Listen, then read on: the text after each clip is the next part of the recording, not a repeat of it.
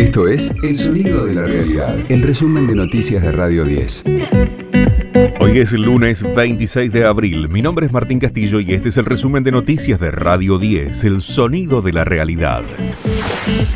El gobierno analiza más restricciones para el AMBA ante la cantidad de contagios. El jefe de gabinete Santiago Cafiero y su par de la ciudad, Felipe Miguel, retomaron el diálogo y coincidieron en aumentar las restricciones. Además, continúan los controles a la circulación nocturna. Mientras tanto, no se consiguen camas en la ciudad de Buenos Aires para atender a pacientes con COVID.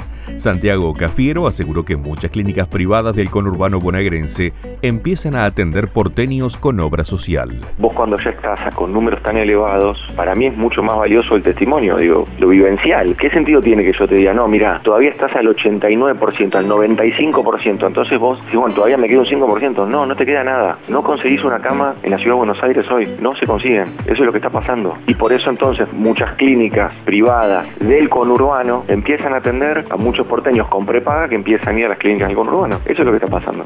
Escucha a Gustavo Silvestre y a Pablo Dugan en las mañanas de Radio 10. Hoy se conocerá el informe sobre el accidente de Mario Meoni. Así lo estableció la Junta de Seguridad en el Transporte tras realizar la inspección ocular del automóvil en el que se desplazaba el ministro. Además, desde el gobierno sostuvieron que la investigación continuará durante los próximos días y que las causas del accidente se encuentran bajo análisis.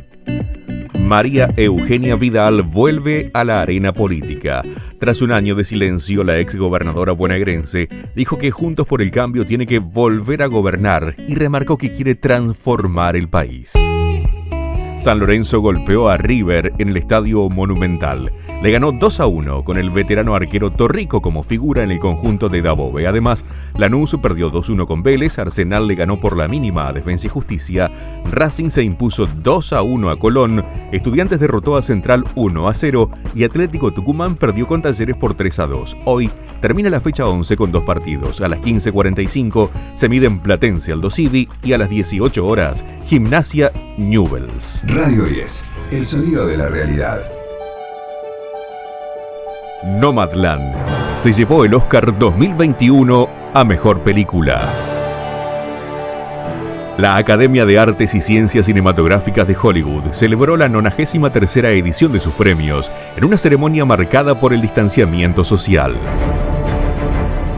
transmitida desde una estación de tren tras un año en el que la mayoría de las películas nominadas no se vio en cine, se celebró una gala en la que Nomadland cumplió con los pronósticos y se llevó los premios principales.